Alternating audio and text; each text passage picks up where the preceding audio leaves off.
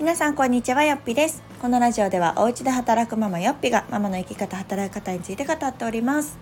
えー、今回はですねちょっとオンライン秘書についてお話をしていこうかなと思います。というのもですね、えーと、このラジオでもたびたびお話ししてますが私はこの12月からよっぴ村というですね在宅ワークに特化したオンラインコミュニティを立ち上げました。で現在そこ44名でねあの稼働しているというかあの参加してくれてる方がいて、まあ、いろんな方がいらっしゃいます。もうすでに在宅ワークをしている方もいれば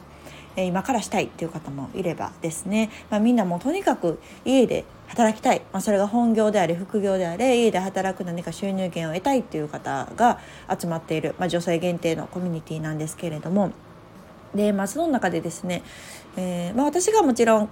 あの講座というかちょっとこうお話しする機会っていうのもあるんですけれどもその入ってくれてるよっぴ村という名前なのでえっ、ー、となんていうの？所属している方は村民って呼んでるんですね。あの村民？をちょっと可愛く呼んで村民って呼んでるんですけどその村民の方々同士のこのスキルだったりとか経験だったりとかっていうのをシェアする会っていうのも月に12回、えっと、開催をしていこうかなと思ってます。でその第1回目のですね、えーまあ、村民による、えーまあ、なん講義みたいな会があるんですけれどもそれが開催されました。で、え、ー、と私がやったわけじゃなくてそれを開催してくれたのは、えっと、2期生私が教えてたよっぴ式の、えっと、2期生の方なんですけれども、えー、今はオンライン秘書としてお家でお仕事されてます。でもう当時ね私が出会ったのが3年前だったんですけれども3年前の時はですね専業主婦でまたお子ちゃんもね生まれたてのこと2歳のことで小さかったんですけれども、まあ、そこから家で働くためにっていうのでいろいろこうね行動されて今はオンライン秘書としてバリバリねお仕事をされております。でそんなオンライン秘書の話を聞く会があったんですね。ねあのまあ、オンライン秘書って皆さんも聞いたことあるかなと思うんですが、まあ、在宅で、まあ、いろんな社長さんだったりとか企業であったり、えー、個人事業主の方の、まあ、サポート秘書業務を、まあ、担うっていうようなお仕事をされていて結構今ね在宅ワークといえばというところで注目が集まっている職業なんじゃないかなというふうに思います。で、まあ、実際そのオンライン秘書の、まあ、仕事ってどういうふうに獲得したのであったりとか単価であったりとか、うん、あとは仕事のやり方ですね、えー、どんな仕事があるのとかあとはどんな職種の方々の仕事を受けてるのみたいななかなかねこの辺りのこう込み入った話をこの一般論ではねこう Google で検索するレベルでは、まあ、出てくると思うんですけれどもそうじゃなくてこう実際にされている方の話をじっくり聞いてで自分が質問したことにね答えてもらえるみたいな機会ってなかなかないと思うんですね。まあ、オンライン書ってよく聞くし、えーね、名前は聞くんだけれども興味もあるんだけれどもでも実際自分にできるんだろうかとか自分が想像しているものと合ってるのだろうかみたいなねところの不安も解消されたりして本当にとってもとっても有意義な時間になりました。で私がこう改めて思ったのはこの家で働く私はもうとにかく家で働きたかったからその息子が生まれて1歳ぐらいの時かななのでもうね6年ぐらい前になるんですけれどももうとにかく家で働くためにどうにかこうにかしようみたいな感じで私は出会ったのがブログだったんですね。でブログ運営から始まっていろいろこうサービス展開だったりとか、うん、広げていった末というかが、まあ、今の働き方になってるかななんて思うんですが、まあ、本当ブログに限らずですねたくさん今って家で働く方法職種っていうのはあるんだなっていうのを改めて感じました。で今回そのオンライン秘書をねされてる方のお話を聞いてて思ったのがなんかこうもう私もねすっかり今フリーランスの働き方にちょっと慣れてるところがあるんですけれどもやっぱり根本的にその会社員の時の働き方とフリーランスの働き方って割とやっぱ違うなっていうのを思いましたね。なんか感覚仕事のうん受け方だったりとかどっちがどうってわけじゃなくてそのやり方がそもそも違うっていうところですね。でフリーランスだからこそ必要な力っていうのもやっぱり必要だなと思いましたね。うんなので自分の名前で自分を仕事にねしていかないといけないわけでなんかこう誰が仕事を用意してくれるわけでもないというか初めの取っかかりはねやっぱり自分で切り開いていかないといけないのでなんかそういう意味ではその内緒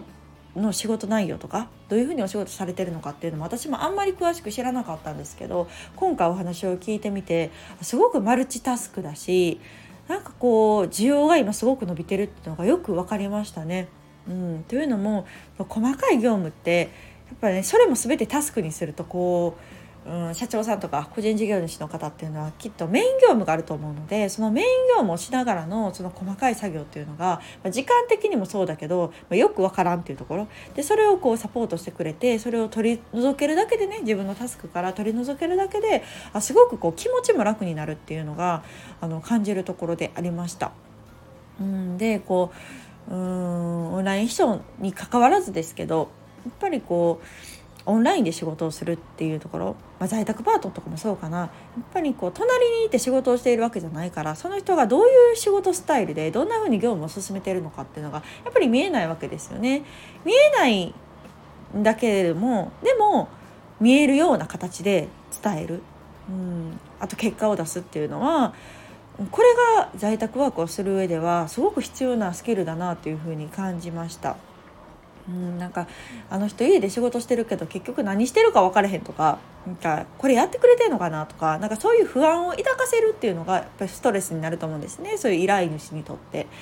なのでそうじゃなくってしっかりこう今私ここ動いてますよこれがいつまでにできますよっていうような報告がしっかりできるだったりとか不安にさせない安心させるっていう。で、まあ、結果としてねクオリティを求められているものをしっかり出すっていうところはあの必要最低限にはなるんですけれどもやっぱりそういううん人柄っていうところが大事なんやなと思いました。なんかスキルっていうのは後からいくらでもつくと思うんですね。でも人に仕事を任せる任せる側からするとこの人はちゃんとやってくれるのかな自分が思っている通りの仕上がりで出してくれるのかなっていうのって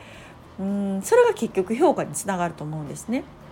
それが自分が思っていたスピードで思っていたクオリティで提出されたらあやっぱこの人頼りになるなじゃあ次これもお任せしてみようっていう形で仕事もつないでいけるだろうしなんかこうこの人すごくいいよみたいな形で紹介でつながるっていう話もあったんですけどなんかそれもあすごくなるほどなっていう風に感じました。もうなんか仕事って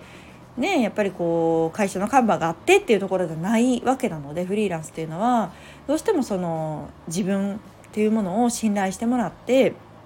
でそれなりのクオリティで返してっていうところが必須にはなってくるのでなんかそこへのこだわり、うん、だったりとかでもそこができるとオンライン人に関わらずなんかどんな仕事でもね割と在宅で仕事って、うん、できるんじゃないかなっていうふうに感じましたね。うん、ただまあ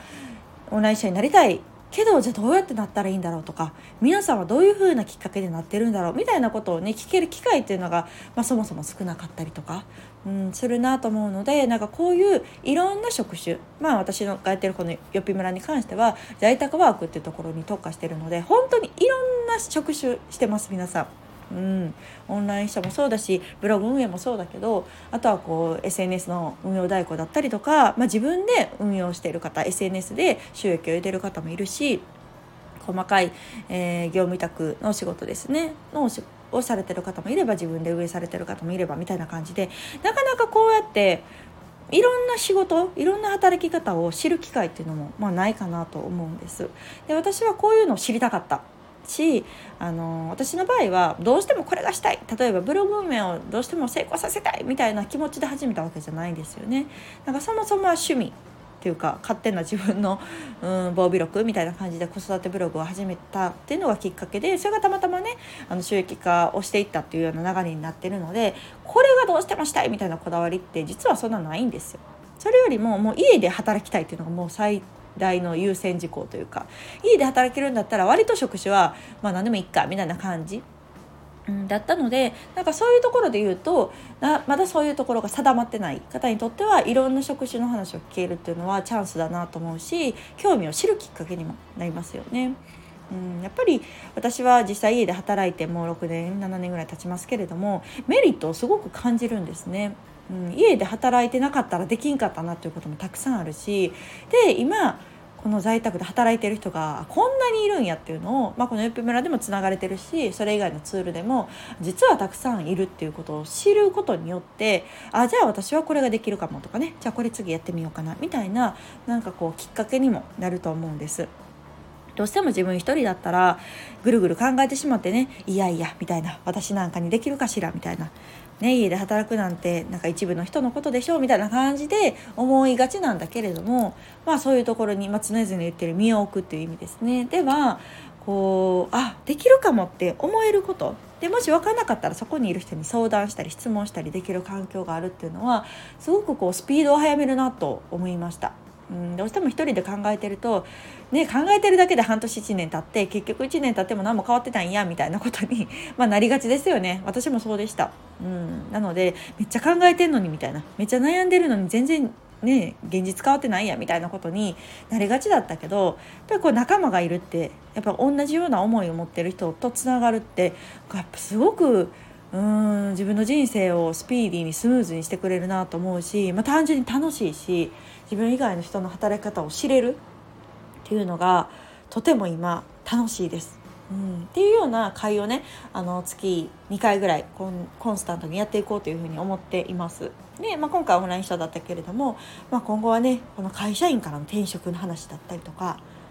あとはマーケティングの話だったりとかあとは業務委託のね在宅ワークの経験談を教えていただいたりとかっていうようなあとインスタの運用とかですねそういうのが結構具体的でなんかこうすぐ真似できそうだったりとかあなんかこんなん聞いてみたかったみたいなことがねたくさんあの企画をしているので本当に楽しみだなというふうに思っています。なかなかこう在宅ワーク特化ってねすごくこう狭い狭いところだと思うんですよやっぱり世間的に見てもマイノリティだし、ね、みんながみんなしてるわけじゃないんだけれどもでもやっぱりしている方はいてそういう方たちの、うん、経験を聞ける機会というのを作るっていうのは私の中ではねすごくあの有益なことだなというふうに思っていますので何かこうね、今すぐこう社会を変えるとか日本の働き方女性の働き方っていうところは課題はいっぱいありますけれども、まあ、私がそんなすぐにね変えれるような力はまあ到底ありませんので、まあ、それはできなくってもでも自分の手の届く範囲というか、うん、まあ縁あって私を知ってくれてよっぴという存在を知ってくれた方で家で働きたいとかもうすでに家で働いてるけどもう少しこういうふうに展開していきたいみたいな方々のなんかこうフォローだったりサポートだったり何かこうテンションが高まるような行動を起こせるような、うん、場を作ることぐらいだったらできるかななんて思ってこのよぴ村を作らせていただきました、うん、なので本当にやってることっていうのはね小さい小さいことですよ。本当にあの知る人ぞ知るぐらいの規模でしかやってないんですけれどもでも外メンバーだけでもねなんかこう自分がこんな働き方したいみたいなことが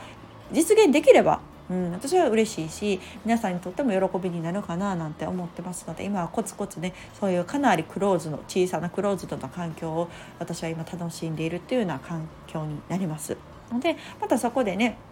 いろいろ発展的なこともしていきたいしよっぴ村っていうのがこんな活動してますよとかこんな人がいますよお仕事もしね探してる方がいたらつなげますよみたいな形のなんかこう働きかけっていうのもしていくとね少しずつこう隙間で働きたかったりとか家で働きたかったりとかする方のなんかこう一歩小さい一歩になるかななんて思ってますのでなんか2023年はこういうイベントをねどんどん仕掛けていきたいななんて考えました。うん、でオンラインショーについてはねあの本当に今需要があると思います。ぜひ気になる方はねあの検索いただいたらと思うしゆくゆく私あのよっぴ村のサイトも作ろうと思ってるのでまあいつになるか分かんないですけど それができたら今日のねレポートとかも上げていきたいななんて思ってるのでご興味ある方は見ていただけたらなと思っております。なんかすごくねこの年末にすごくいいお話を私自身聞けたのでなんかちょっとだけねあのー、私も思うことをお伝えしたいなと思って今日はこういうお話をさせていただきました。あのうちで働く方法っていうのは本当にたくさんある、うん、あとは知ること行動することかなと思いますので是非ご興味ある方はねこのラジオでもちょこちょこ家で働くについてお伝えをしていってますのでフォローして聞いていただけたら嬉しいです。ではまた次回の放送お楽しみに。さよなら。